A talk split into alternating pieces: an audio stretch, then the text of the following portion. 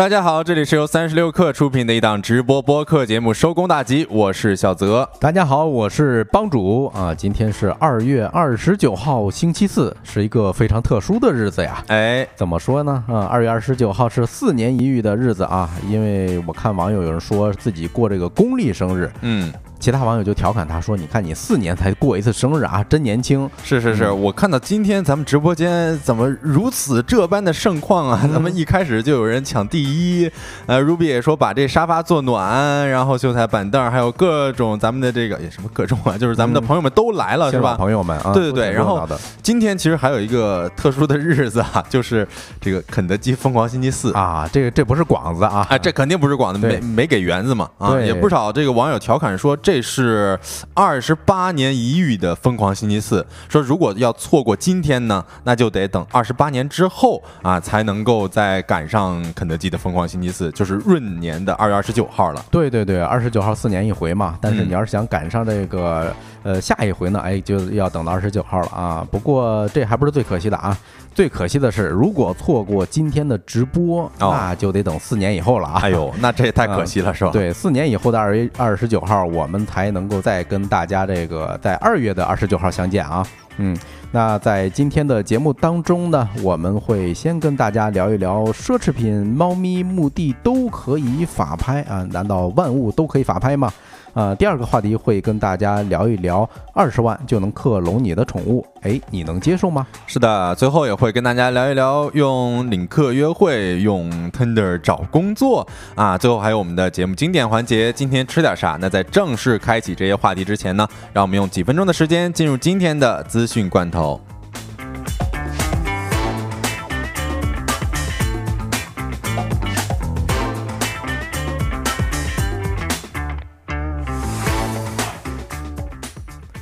好的，一起来看今天的罐头新鲜不新鲜啊？第一条新闻是关于 AI 复刻的一个新闻啊。包小博音乐人包小博用 AI 复刻了数字女儿，感动了全网。随着生成式 AI 数字技术快速发展，用 AI 复活亲人成为可能。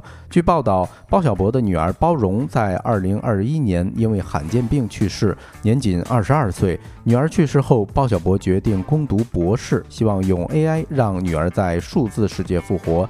日前，包小柏在接受访问的时候表示，呃，经过反复的尝试训练后，他如愿地复刻出了数字女儿，不仅可以及时回应对话。前一阵子，老婆生日的时候，女儿还为妈妈唱了一首生日歌。对此，网友留言表示：“或许这就是《流浪地球二》数字生命的意义吧。我想，这才是 AI 存在的意义。”为人父母太不容易了，看不得这种啊哭哭啊，看到这一幕会泪崩的啊，等等。哎，对，其实我看到这个也想到了之前有一个新闻，就是披头士的最后一首歌，好像也是借助 AI，然后让已经去世了的人重新出现在了大家的面前，当然是用声音的方式哈。嗯，我们来看第二条消息啊，五八同城发布了二零二四年返程就业调研报告。三十六氪获悉，五八同城近期发布二零二四年返程就业调研报告，聚焦一线。新一线城市九零后与零零后职场人的。招聘求职情况报告显示，互联网依然是年轻职场人的热门选择。金融业平均薪酬过万元，在节后跳槽高峰期，更多有意向换工作的九零后将目光投向了计算机、互联网等以及通信行业等等，而零零后则以销售为主，生产管理或者研发的期望薪资最高达一万七千元。哎，这个数字啊，着实让我很羡慕啊。呃，另外，我感觉为什么九零后会主要选择什么计算机、互联网等通信行业，这还是典型的路径依赖，对吧？因为对于多数九零后来讲，呃，进入职场的时候啊，是碰见的就是互联网大厂大发展的时候，哦，大家看到的身边都是那种呃获得巨大的红利，对吧？所以还依然会选择互联网啊。那看第三条快讯，董事长涉嫌行贿被留置啊！瑞奥母公司百润股份渡劫。国内玉条鸡尾酒品牌 Real 的母公司百润股份近日公告，公司的董事长、法人代表、总经理刘晓东因涉嫌行贿被立案调查并留置。尽管百润股份表示此事件不会对公司正常生产经营产生重大影响，但公告发布后，公司的股价跌停，市值缩水超过了二十亿元。我们来再来看最后一条消息啊，关于幺六八八的源头厂或直销平台幺六八八再次登顶苹果应用商店免费榜，这是幺六八八在一年内第二次成为苹果手机排名第一的 APP。目前呢，幺六八八的主要买家是零零后为代表的 Z 世代和一二线城市年轻的新中产，买家年龄平均二十五岁，女性居多。平替热潮在刚过去的龙年春节达到了一个高点。数据显示，从腊月的二十三，也就是二月二号，至正月十五，也就是二月二十四号，平台上平替相关的关键词搜索次数同比去年春节同期增长了两千百分之两千五百三十八，相当于超了二十五倍。以上资讯整理自红星新闻、新浪财经、三十六氪。稍后回来进入我们的说来话不长环节。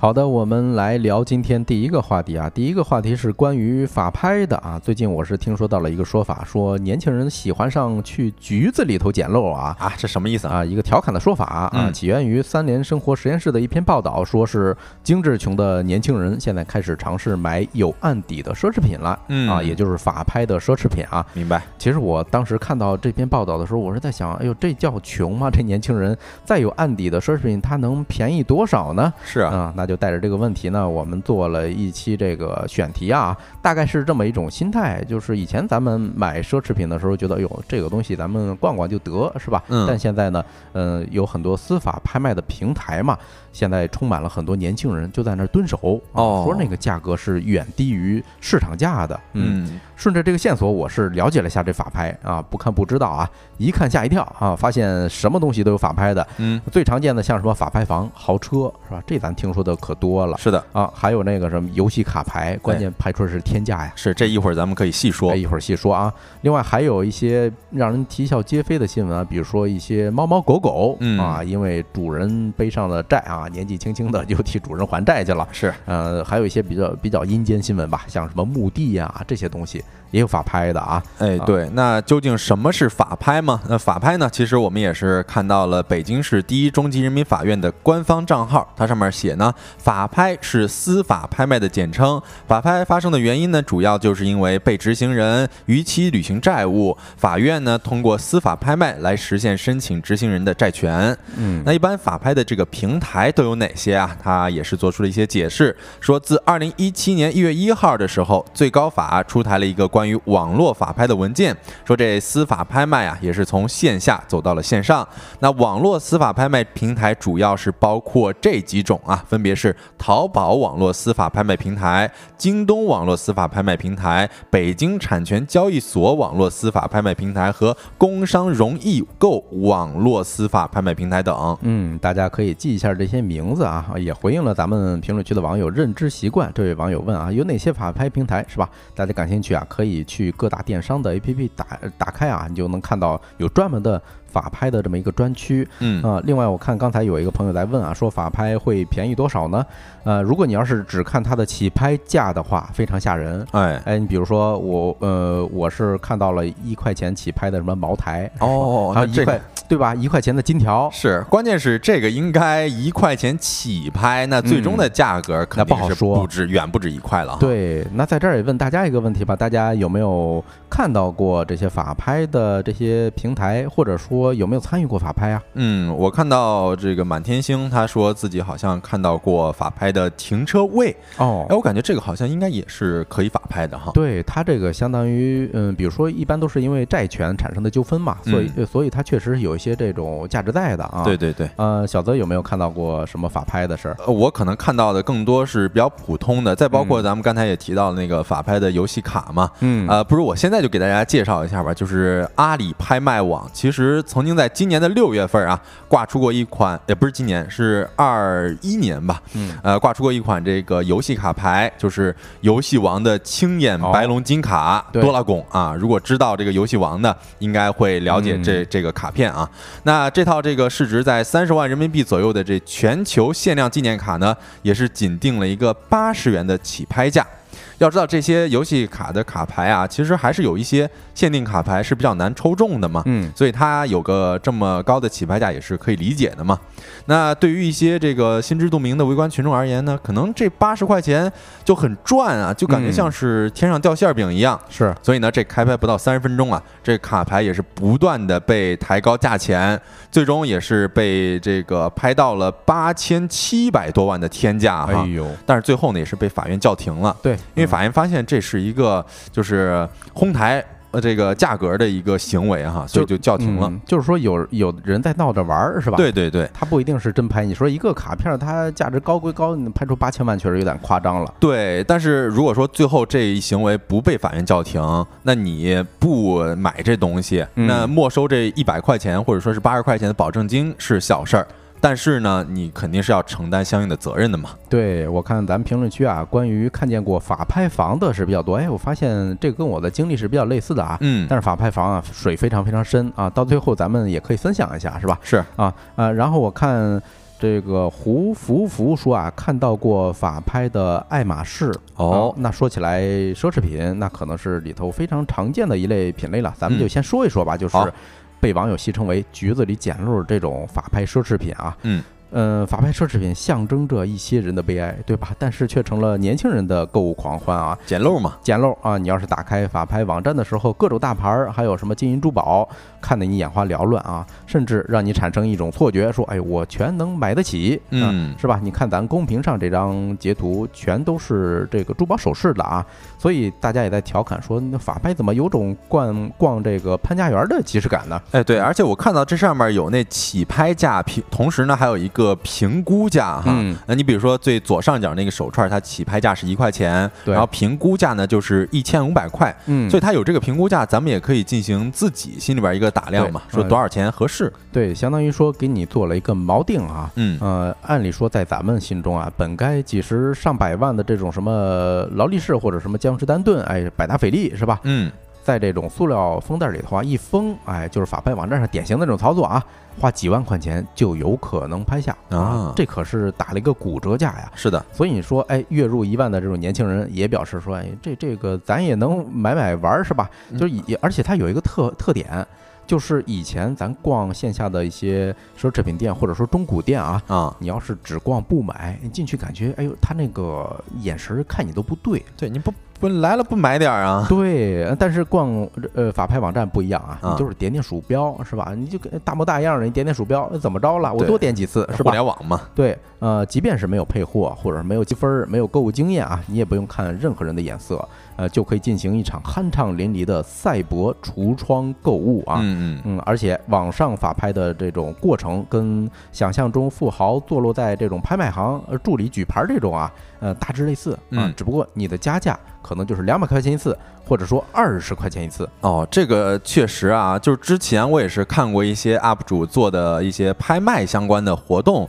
然后我看到那些叫价都特别的高，而且那一举牌可能那个一次都是十万上下那种。嗯但是这次这个拍卖确实会让人产生一种错觉，就感觉哎，这东西自己也可以参与哈。对，你说这跟在苏富比玩拍卖体验有什么差别？对，而且我也看到了一条消息，可能别人那个介绍说，如果说咱真的想买，嗯咱就只需要付一笔这保证金就能入场。对，但是咱也不需要这个担心这保证金会没有，嗯就是你竞拍失败之后就会原数退款的。对，只要有别人超过你啊嗯，那你原来的保证金就能退回来啊。是的，但是要是没有人超过你，那你可得掂量掂量啊，嗯也得防也得防着点儿，不要瞎玩儿。对对，呃，虽然说法拍这个过程啊特别爽，但是你提货的时候啊，哎呦，多少会遇到点儿尴尬。哎嗯，为什么这么说呢？嗯，说有接受邮寄的买家说啊，没想到第一次买奢侈品没有原装的飞机盒，而是用防磕泡的防磕碰的这种气泡膜，还有快递纸箱，就非常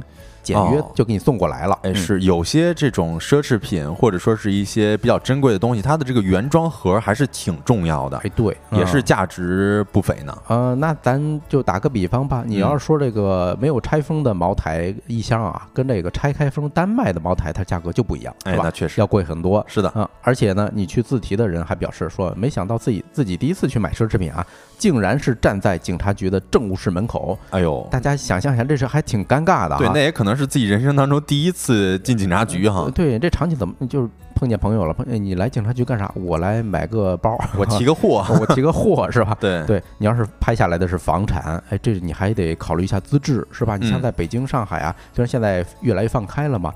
但是有些你还是不满足啊！你买了之后你还过不了户啊！这都是属于提货的时候可能会遇到的小小尴尬吧？是是是。那咱接着就给大家讲一下这个法拍房这事儿哈，就是最呃有有一个很常见的例子啊，就是最出名的像是前两年成龙名下被法拍的这一豪宅，这豪宅坐落在北京的二环内啊，而且呢是两套啊。那这两套呢是在当年的九月二十八号开始拍卖。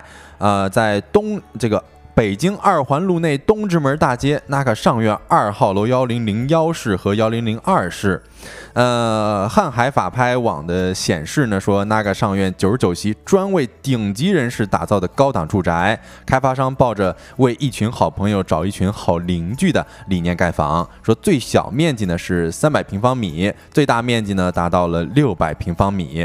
说这是东二环内少数保存完好的四合院遗址，还有名人效应啊，也也是这个康有为的故居。但是拍卖网站给出的这个起拍价呢是七千。一百九十一万啊，对，而且你看啊，当刚才描述的时候，说是东直门大街这个幺零零幺室，还有幺零零二室，一听啊就是四合院，对，一楼的啊。但是这事儿啊特别逗，说因为买完之后一直没给成龙大哥办房产证啊，后来因为这个开发商欠欠钱了，嗯，后来这两套豪宅就。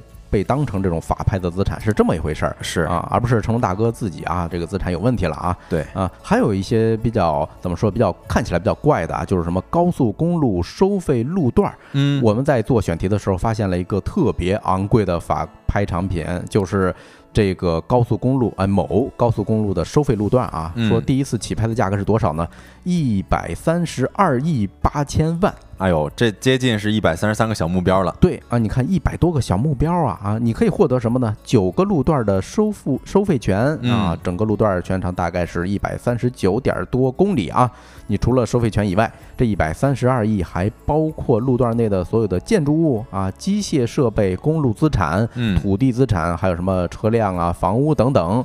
哎，不过还是太贵了点啊，流拍了。啊，不过呢，呃，隔了没多久又起拍了一次，就是第二次起拍，起拍价多少？一百零六亿。啊，保证金十五亿啊，保证金就有十五亿，对，然后一千万起拍啊，起跳就是你呃多拍一次你就得多加一千万，那这有人买吗？哎，结果还真有人买了啊，一个编号为 F 九四五八的唯一竞买者啊，唯一竞买者以一百零一六亿的两千四百万的价格买走了这个高速公路，哎是，不过他这咱也不能评判他到底是亏是赚哈，因为人家还有那九个路段的收费权呢，而且是长期持有，对吧？对这。这个新闻看到我，反正是觉得这这这到底是谁买的？我能拿出来一百零六亿的，嗯，估计啊，现金是吧？对，估计是现金或者说等价的资产。对对对，行，那咱们接着给大家介绍一个，呃，稍微怪一点的拍卖哈，就是阴间的东西，就是服务阴间的东西也能卖。你像大猫财经就写过一块被法拍的墓地。但是呢，人家估价是五千九百九十二万，那保证金呢就得是一千一百万。嗯嗯，所以这感觉这个墓地这块墓地啊还挺值钱的，有风水宝地啊。对对对，那卖家买家得有什么实力才能下手啊，是吧？那而且还有这种开在闹市区的寿材寿衣店，嗯呃，起拍价格也挺贵，是三十九点八万。说最后呢是拍卖到了七十万元。对啊，那我也再分享一个吧，呃，是关注猫猫狗狗的，呃，这个宠物宠物的家长可能会比较关心的一个新闻啊。嗯。大家之前可能有人听过，就是有一只柴犬噔噔，是吧？呃，最早因为主人欠款欠债被拍卖了，嗯，欠的债呢正是宠物寄养中心的几万块的寄养费啊。一开始啊，只是一个主人消失了，然后拖欠费用的这么一新闻，结果网络一传播一发酵啊，它的主人就打回了岳阳电话啊，说愿意履行判决，人家还付清了这个寄养费啊，算是和解了。哎，不过钱给了之后，主人到了约定期限还没有回来把这个噔噔带走，就是这个柴犬。嗯。呃，一直啊，就是等这个狗狗成年长到了八岁的时候，法院说那不行，还是给他找个家吧。啊，怎么找家呢？就通过法拍这种形式。那他怪会来事儿呢？那怎么不是让人领养？对，你看二次这个上法拍的时候啊，有十七万人围观。然后拍出了十六万元啊，被一个神秘买家给买走了。是啊，也不知道谁买啊，一只柴犬十六万，那是真爱这只登登啊。这已经成为一个奇闻了都。对啊，而且二二年的时候啊，也就是前年，嗯，江苏省的张家港市人民法院。拍了十三只猫咪 啊，法拍了十三只小猫，我看还都是名贵的品种啊。为什么呢？因为主人犯事儿了呗啊。据了解，当事猫啊，当事猫的主人黄某收了原告八万块钱的货款帮忙买猫，但是猫没买回来，钱也没有退，所以就有了这么诉讼啊。后来呢，嗯，那个宠物就只能被拿来拍卖了呗。哦，我看到红旗也是说了，说这是去年出很火的新闻，说拍卖扣除费用之后，剩下的话呃就给主人了。对。啊，反正有网友也在调侃嘛，说这个猫跟狗说，哎，在我的律师到来之前，我将保持沉默。嗯，就突然就被拍卖了啊。另外还有人在调侃说，哎，这个猫狗也有案底，那我养它还能不能考公务员了，是吧？哎呦，嗯，对。当然除了这些以外啊，还有一些细碎的也能够上法拍。我看的时候我一头雾水啊，比如说一块钱的跳绳鼠标垫儿。或者说什么三块八的六神肥皂啊？你说这家里头犯啥事儿了？哦，这说这我之前也见过一个，就是那种 U 盘也能够上法拍的，嗯，但是最后好像也是闹着玩儿，所以法院也给叫停了。对啊，咱刚才聊得很热闹啊，可能有朋友就心动了。不过要注意啊，法拍的水非常非常深，刚才咱们也提到了，呃，那我们就来跟大家分享一下这个水到底有多深啊。首先，嗯，有可能你拍到假货。哦，即使是法院做背书啊，呃，你也有可能拍到假货。为什么呢？法院人家没有售后啊，人家只是说这个帮你拍卖是吧？啊，而一般这个竞拍的时候都会明明白白写着说，法院不承担拍卖标的的瑕疵、质量真伪以及正常使用等保证。哎，是那这么说，你看像三联报道的，就是年轻人开始尝试买有案底的奢侈品，他还得会鉴定呢，哈。对呀，这个有人他买完之后啊，心。里头一直在悬着，嗯，到后来他找了一个专业的鉴定机构鉴定完之后，哎呦，他才高兴的发了这么一个帖子，是这么回事儿，明白啊？也有人买，嗯嗯嗯，拍卖这种爱马仕的时候啊，市场售价二十万啊，法院起拍是十一万多，对吧？呃，结果呢，拍下来之后。呃，发现是假的，嗯啊，好在那一次还是比较幸运，法院退还了这十一万。哦，不过这十一万按理说人家都也不用退是吧？不用退啊，还有什么七万块钱买了一个假表，起拍价多少呢？一百四十块钱。拍到了七万，买了一个假表，那挺离谱的哈。那另外呢，还有就是也这些拍卖品啊，也有可能会有一些瑕疵。你比如说有些比较名贵的手表，像劳力士啊这种，你可能看起来几乎没有啥大问题，但是呢，它这零部件啊，可能就会有猫腻。比如说，它就给你换一个非原厂的小零件，那这就会导致行情截然不同啊。呃，比如说劳力士的这个全金迪，啊，用黑盘换绿盘，对，然后走这平台流程鉴定呢，是符合原厂工艺，当成正品处理的。但是呢，实际上黑金迪和绿金迪的这个市面行情是完全不同的。说我们看似是捡漏了啊，但呢，但其实是亏了。对，像那个特别知名的劳力士的绿水鬼是吧？你要是能买到，算你，那你真是有点关系啊。嗯嗯，还有一些，比如说这个瑕疵存在在哪儿？车辆违章，哎，对吧？或者你买的房子。呃，拖欠物业费啊，千万别小钱物业费啊，很贵很贵的。嗯，是。然后另外呢，还需要注意一些点啊，就是是否限购。你看限购的问题，它主要就存在于这种法拍房。你看，以北京法院拍卖的北京房产为例啊，如果说买受人不具备这购房资格，即使说竞拍成功，也没有办法办理过户。哎，这咱刚才也说过了嘛。对对对。然后另外呢，就是尾款的时间，法院呢会在拍卖公告或者说是拍卖须知当中明确尾款缴纳时间。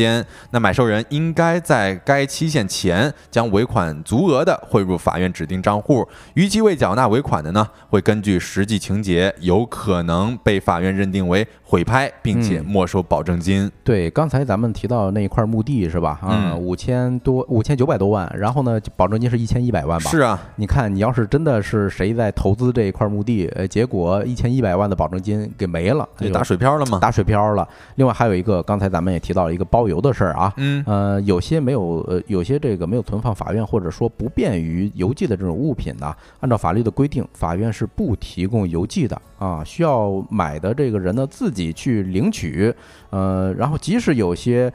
拍品呢，法院是支持邮寄，对吧？但是也一般啊，由这个谁拍谁去掏这个邮费。是我突然想到了，如果说法拍也是有那种私人飞机的话，那咱还得自己给它开回来嘛。对呀，然后你还得考虑这个呃加多少油，是吧？是啊，这都是需要你考虑的这些邮费吧？呃尤其是一些价值比较小的东西，哎，你挺喜欢，嗯结果发现，比如说咱在北京拍了一个在上海法院拍的东西，哦，你去取吧，这路费来回不得小一千块钱吧？那肯定的，啊，五十块钱东西来回路费一千块钱出去了。是，嗯，另外啊，就是一嗯，关于有一点这个玄学的事儿了哈。嗯。呃，嗯比如说前任主人破产了，或者犯了事儿了，嗯或，者干脆被执行死刑了，哦，哎，就问你怕不怕？哦，那那肯定是有一些膈应啊，的，对，心里头会嘀咕啊。我嗯之前我就参观过类似的房产啊，就是法拍的。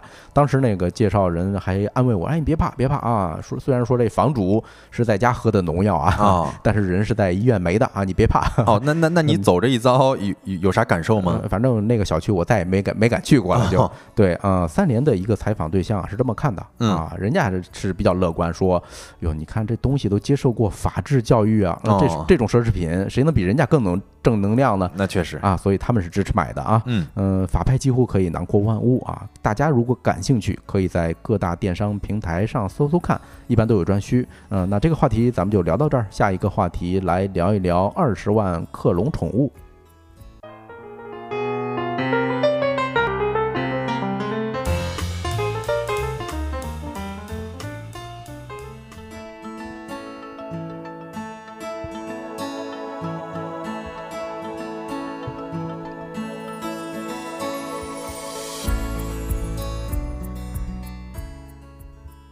欢迎回来，来到我们的第二个话题啊，跟大家聊一聊宠物的这些事儿啊。其实我之前和很多朋友都聊过，说什么时候养宠物。我当时的回答是说，等我条件好一些了嗯啊，能够给宠物一个好的环境了再养嘛。所以至今都还没养。然后那个时候有一个朋友，他跟我说自己目前呢也不会养宠物。我问他为啥，他说：“哎呦，自己接受不了自己养的宠物会死亡，嗯因为嗯，这是肯定的事儿嘛。对，所以他觉得干脆就不养。然后我就还挺感动的。我我给他提个建议啊，嗯呃，那他可以买一个，比如说那个什么大葵花儿啊、嗯有一种鹦鹉叫这个大葵花儿品种，哦它能够活到六十到八十年。哦，那啊谁谁把谁送走还不一定呢。那你说 养个乌龟嘛，是吧？对，嗯，对，那我正好也是最近了解到这个克隆宠物这事儿啊，就是当爱宠那突然离世呢，其实除了告别以外啊，咱们还可以选择花钱复活它。嗯你看，国内就有公司提供宠物的克隆服务，说从细胞取样到成功克隆一只宠物，需要的花费啊，也就是十万到二十万元左右。那据介绍呢，宠物本体和克隆体的这个 DNA 同一性能啊，能够达到百分之九十九，而且因为基因序列是相同的，所以说两者无论是外貌啊、身体结构啊，甚至我也看到一些评论说，那个宠物克隆体的这个性格和原体的性格都是差不多的。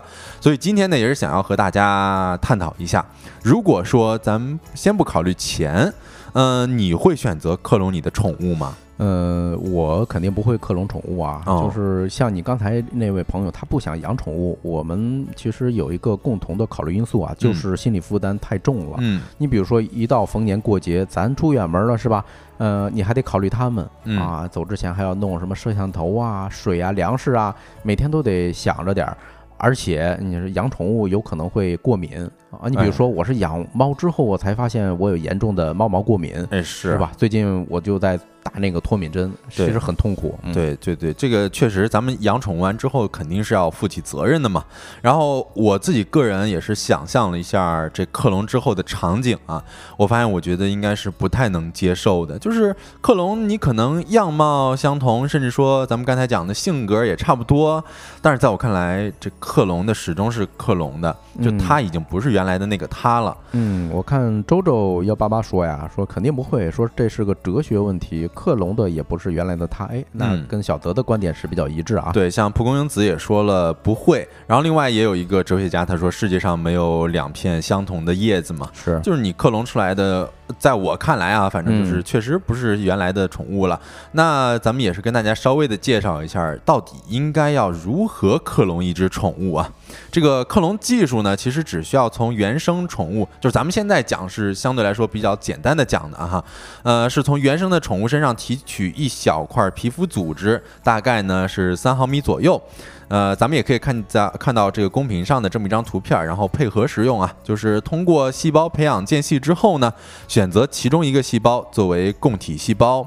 那与此同时啊，咱们还需要从雌性的宠物身上取走一个卵细胞，将卵细胞当中的细胞核去除，然后呢，将含有遗传物质的供体细胞移植到这个去除了细胞核的卵细胞当中。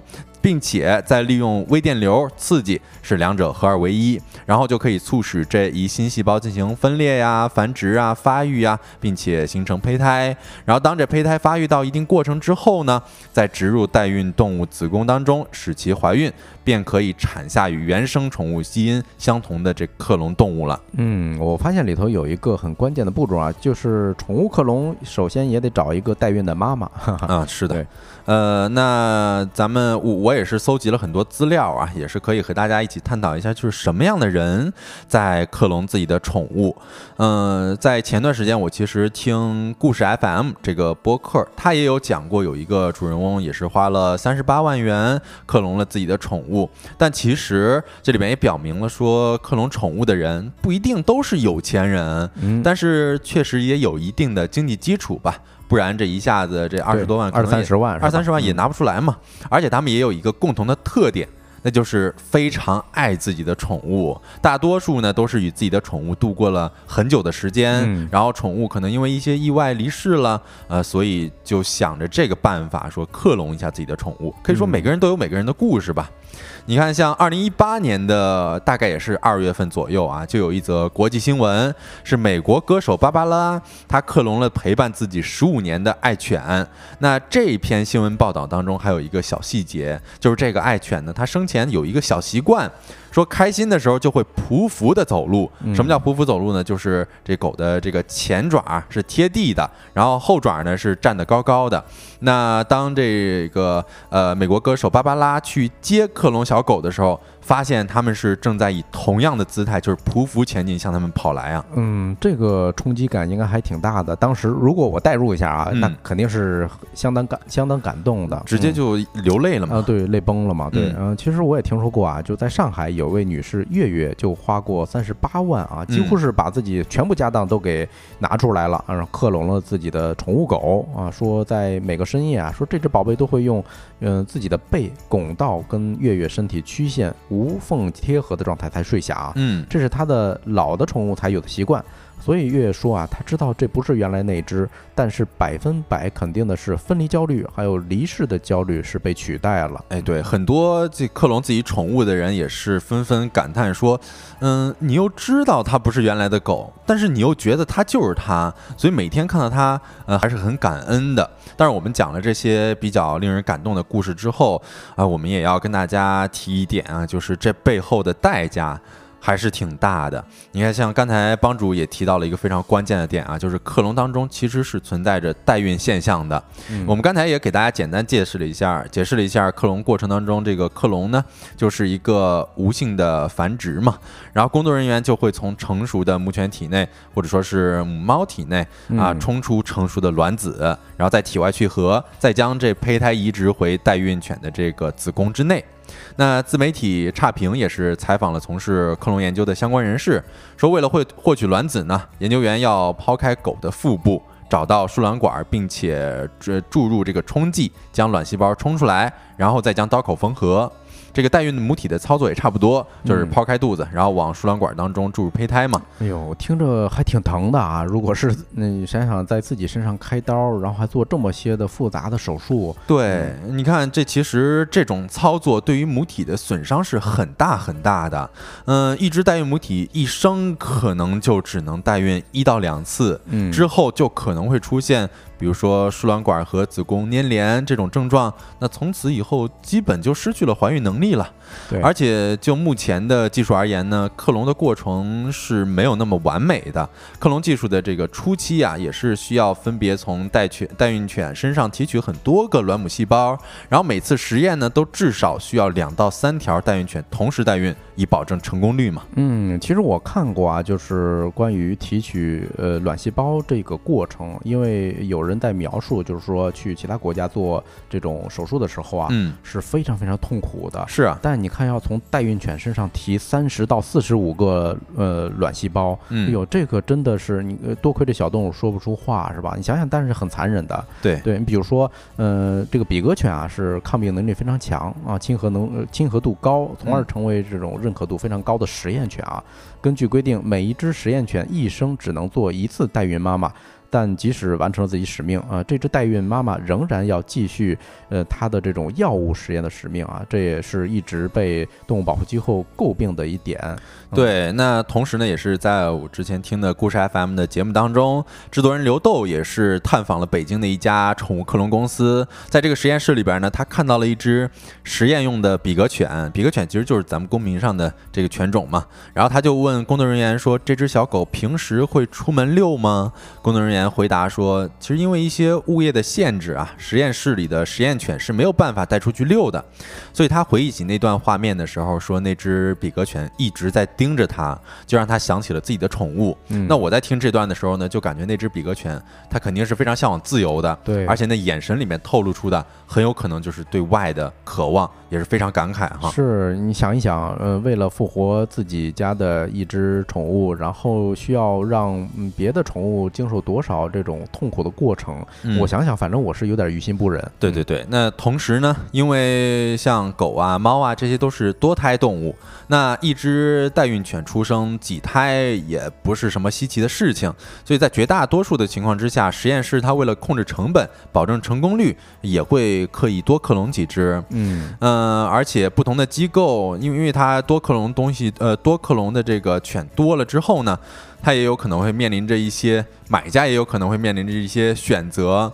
你比如说克隆出来了两只，那你到底是带一只走还是带两只走呢？对，嗯、所以，哎呦，我听到这儿我特别心酸啊，因为我嗯想象、想象到了一个场景，假如说克隆的时候多出了几只，对吧？嗯你领走了其中一只，剩下几只，他觉得，哎呦，他也对想跟你亲近，结果你没有把人家带走，对。那你舍得下这这个心吗？对，所以这嗯就是面临着很多这样子的一个道德伦理的选择嘛。嗯啊，甚至有些机构就会给一些不同的套餐，嗯，你比如说第二只会以这个半价的形式卖给买家，或者说是一开始咱就签好合约，将所有生下来的小狗都带走。嗯啊，当然也有一些这个有有些人他可能只拿一只拿一只走，然后剩下的呢就还是就放弃了呗。哎对，嗯就留在了这个实实验室里边了。对，而且这种实验我我感觉也不是百分百分百成功啊。如果嗯说在实验过程中，嗯，比如说生产的时候啊，有几只死掉了。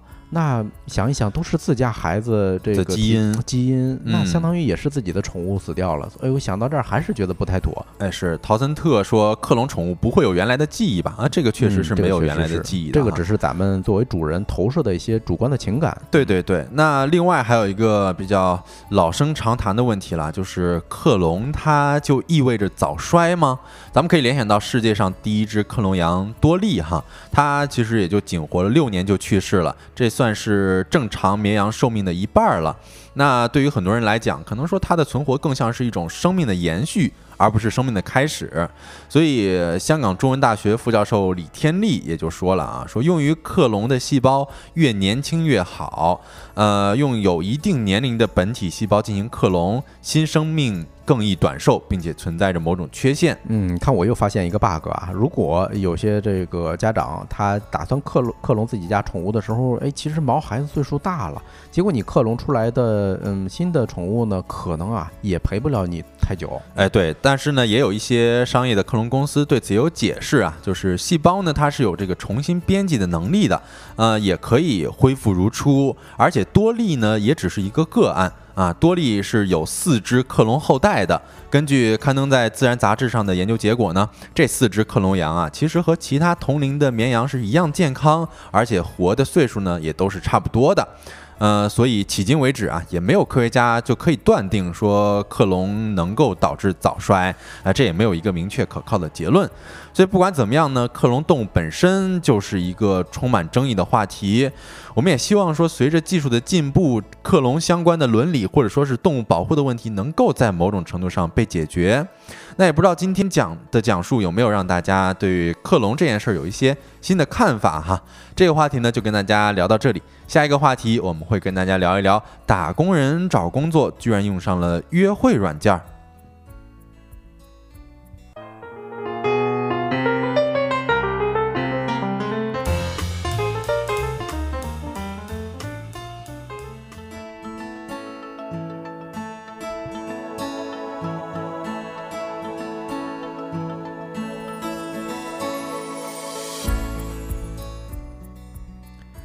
好的，那刚才小泽提了啊，说现在有一种趋势，说打工人找工作用约会软件。其实还有一个呃趋势是说打工人用找工作的软件来约会啊。咱们看看到底是怎么回事儿。嗯，呃，金三银四招聘季又要到了，各大招聘软件的广告也多了起来。今天我是看到了一张聊天对话的截图啊，应该是某个知名的招聘软件啊，甚至有人就直接把这家招聘软件的 slogan 给魔改了，说找对象跟老板直接谈。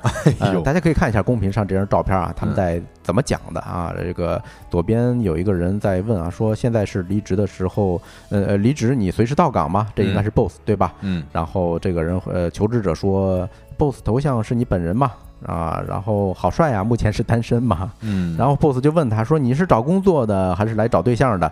啊，求职者说：“我想人财两收。”哦，那 boss 就很开心的说：“啊，你野心很大啊，找个时间过来面试吧。”哎，是。不过我也发现啊，像这样的软件里边很多的这个我我们打引号的 boss 啊，他都是用的自己的头像，就自己真人的头像嘛。是的，嗯，所以有这样的一个需求或者说是情况。呃，也不足为奇。哎，是啊，在这儿感谢一下秀才还有菲奥娜送出的礼品啊，感谢大家的支持。呃，无独有偶呢，根据自媒体的龟兔赛跑啊，这这个他的总结说，全全球的求职社交领域的扛把子领英啊，最近也大有成为这种爆款交友 APP 的势头。还有一个趋势啊，就是说也有人发现用 Tinder 是一个国外的约会软件啊，正在成为求职的好去处。嗯，反正我看到这个结论的时候，感觉这届用户有点反骨啊。那是，咱先看一看用找工作软件怎么去找对象啊。尽管领英从未公布过相关的数据，不过从 TikTok、Reddit 等社交媒体呃讨论还有媒体报道上看呢。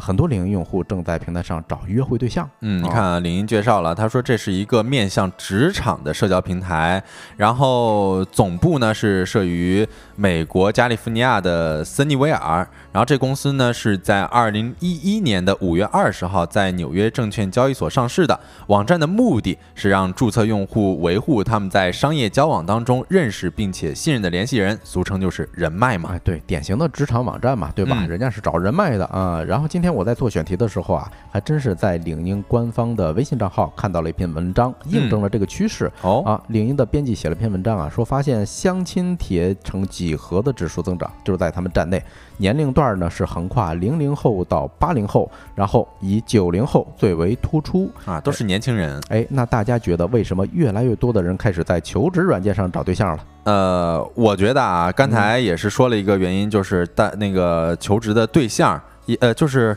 就就是发布工作的这个对象，他起码都有工作。哎，确实，那至少说是在经济条件上是有一些的，哈有一些基础在的啊。嗯，根据报道呢，其中有一个可能就是说，大家越来越讨厌交友 APP 啊，就专门的讨交友 APP 上啊。有点像开盲盒哦啊！大家想一想，就是有时候呃，比如说啊，你在上面找到了一个约会对象，嗯，结果线下见面的时候，发现这就是什么买家秀跟卖家秀的这种差别了。对，而且我觉得在这种约会软件上面是没有办法很好的建立一个信任关系的。嗯，是啊，二零二三年的时候，有一个非常知名的媒体调研机构啊，叫皮尤啊，皮优它的一份调研显示，超过。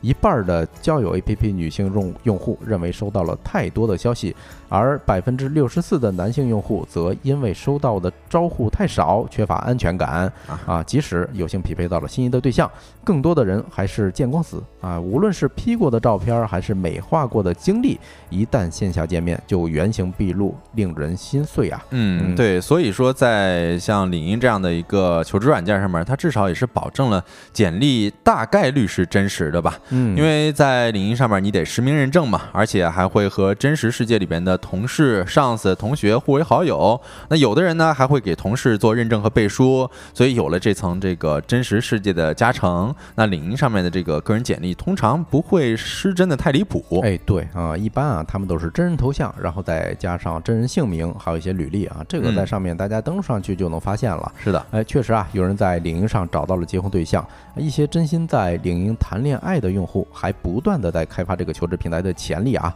例如，有人通过善用招聘方的这种人群画像筛选功能，给自己锁定了心仪的目标。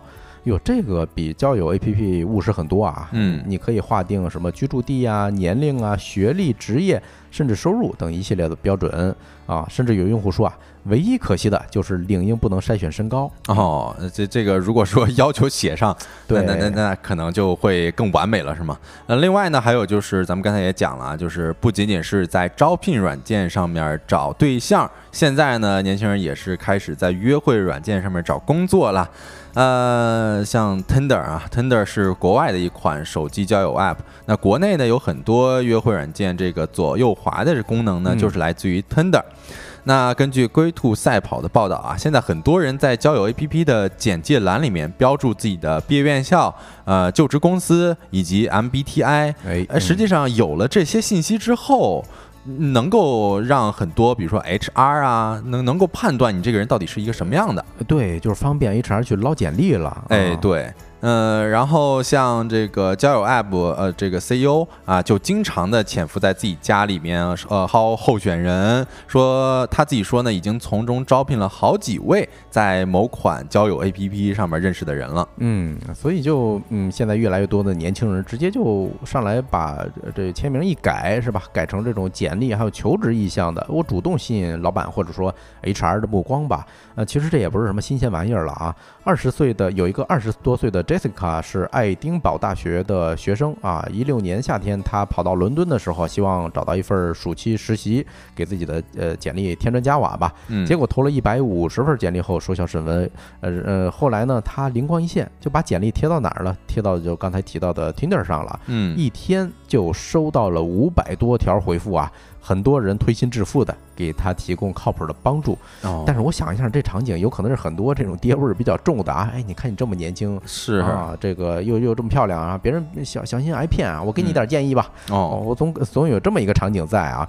发展到今天呢，在伦敦、纽约这些 Tinder 啊，已经成为了装机必备软件的城市啊。别说找工作了，在上面你甚至能刷到各种奇葩的信息，包括什么找舍友、什么出租 HBO 账号的，哎等等。嗯，所以在这儿问大家一个问题啊。用约会软件找工作，为啥也能行得通？呃，这个说实话我没有太想得通哈。但是咱们也是看了一些文章，那文章上面也是有一些原因的解释哈。我先给大家说一点，就是对于这个求职者来说，好像去求职软件投简历。就是咱求别人了嘛，但是你在约会软件上面建立联系，前提是因为左滑右滑那个好像也是让对方得双互双相双匹配，双方喜欢，所以这是一个平等对话的机会哈。哎，对，那至少说对方也喜欢了你是吧？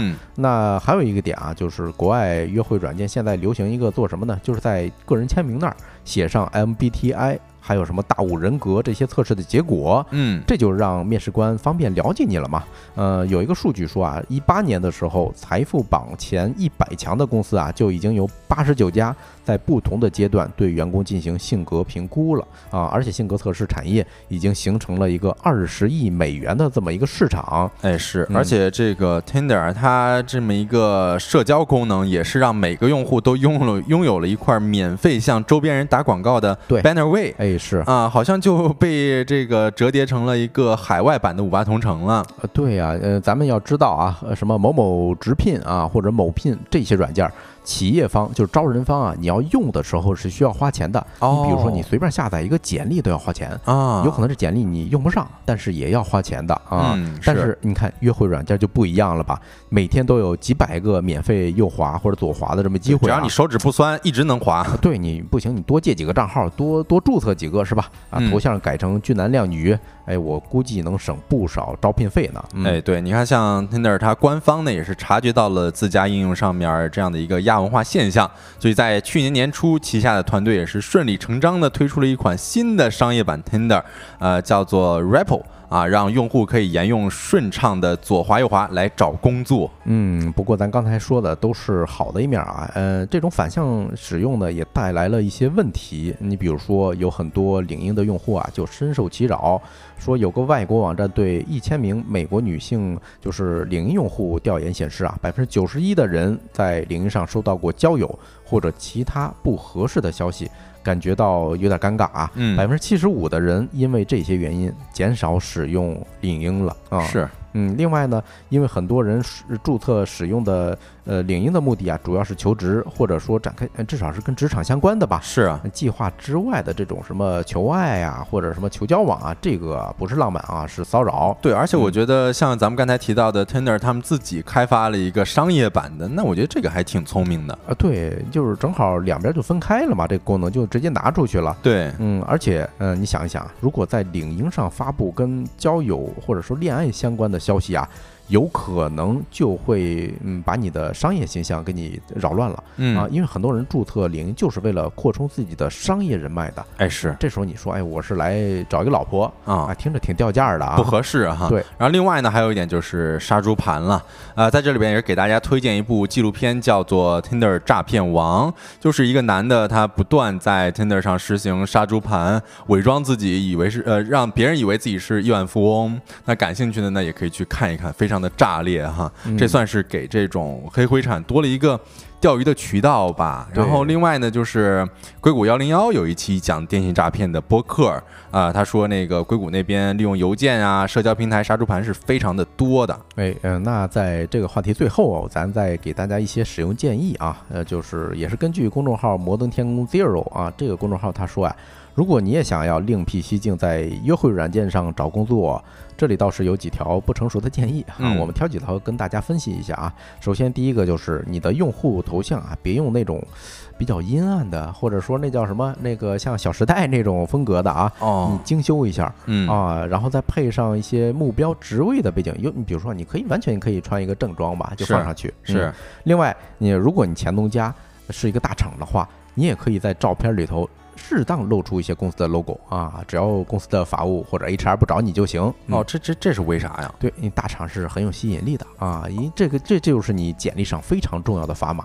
哦哦哦，明白了，是 对，把自己那个头像直接就标在上面嘛，对。嗯然后呢，还有一个建议啊，就是把个人简历上面的内容都搬进个人简历里，然后兴趣标签呢也是尽量改成职业相关的内容。这真是把约会软件玩成了这个职求职软件哈。嗯然后另外呢，如果说有人想要这个进外企的话，那就优先使用 Tinder 而不是探探了。对那如果有想进的公司，就晚上到公司附近这个滑探探嘛，把这个匹配范围设置在五公里之内啊，也就比较的容易了。我也看到了 Zero 说纪录片叫啥名儿？呃，我刚才推荐那纪录片叫做《Tender 诈骗王》，就是嗯 T I N D E R，然后诈骗王。对啊、另外你可以把这种性别设置啊设置成男女皆可，啊哦就是男女都不限啊，哎，这样就滑到目标就翻倍了嘛。是的，啊，另外啊，嗯，你要是使用这种方式，一定得嗯长得好看，哦这个很重要，要不然别人不会划你的。嗯，呃，那这个话题就聊到这儿，下一个环节进入今天吃点啥。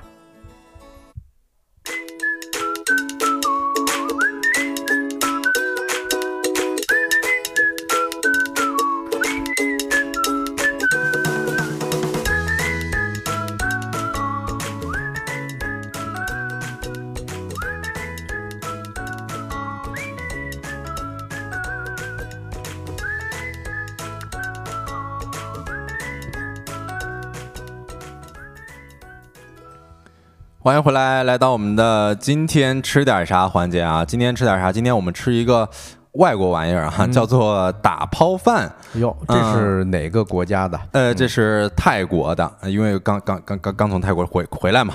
对，然后这个打抛饭给大家稍微介绍一下啊，这在泰国呢，就相当于是。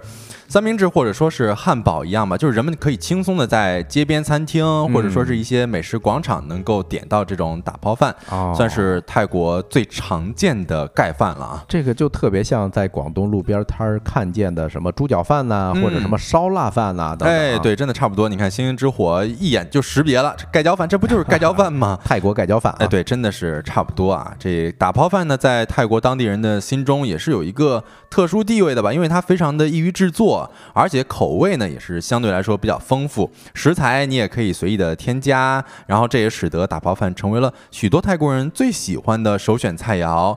嗯，无论是作为快餐啊，因为它制作起来也是相对较快的嘛，或者说是这个丰盛晚餐当中的一道。都是可以的。对，嗯，我看陶森特的肖恩说了一下，叫 Gapo Rice 啊，这个是不是它的英文发音呢？呃，应该是啊。然后二月的万事兴隆也打出了打抛饭的这个字儿。然后日升日落说这个可好吃了，确确实实是特别的好吃啊。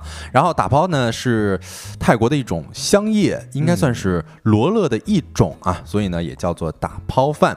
然后这香叶呢是微辣，有特殊的香气，很多泰国的家常菜里面都会。放那如果说是国民度对比的话，这打抛应该能够堪比中国的桂皮了。哦，对，这个有点像让我想起来咖喱饭，咖喱在东南亚一带也是这种国民级的啊。嗯，真的差不多。呃，我去泰国之前会看攻略嘛，啊，发现小某书上面几乎啊每一个美食帖子都会有这打抛饭的身影，可见这打抛饭在泰国的呼声确实高，而且它的这个普及率也是特别特别的，也不能说普及率吧，就是可见程度是特别的多、特别的大的哈，而且主要最主要的一个原因就是它特别的经济实惠，价格呢一般是在六十到一百泰铢左右，也就是人民币十块到二十元之间。哎呦，这就是咱们工作餐差不多的价格啊。嗯，对，而且你用一份工作餐的价钱去买到了当地最为 local 的。啊，这个饮食那肯定是很赚的嘛，很划算。对，那你说这口味如何呢？首先，我看到咱们大家也可以看到公屏上的这个打包饭里边啊，其实是有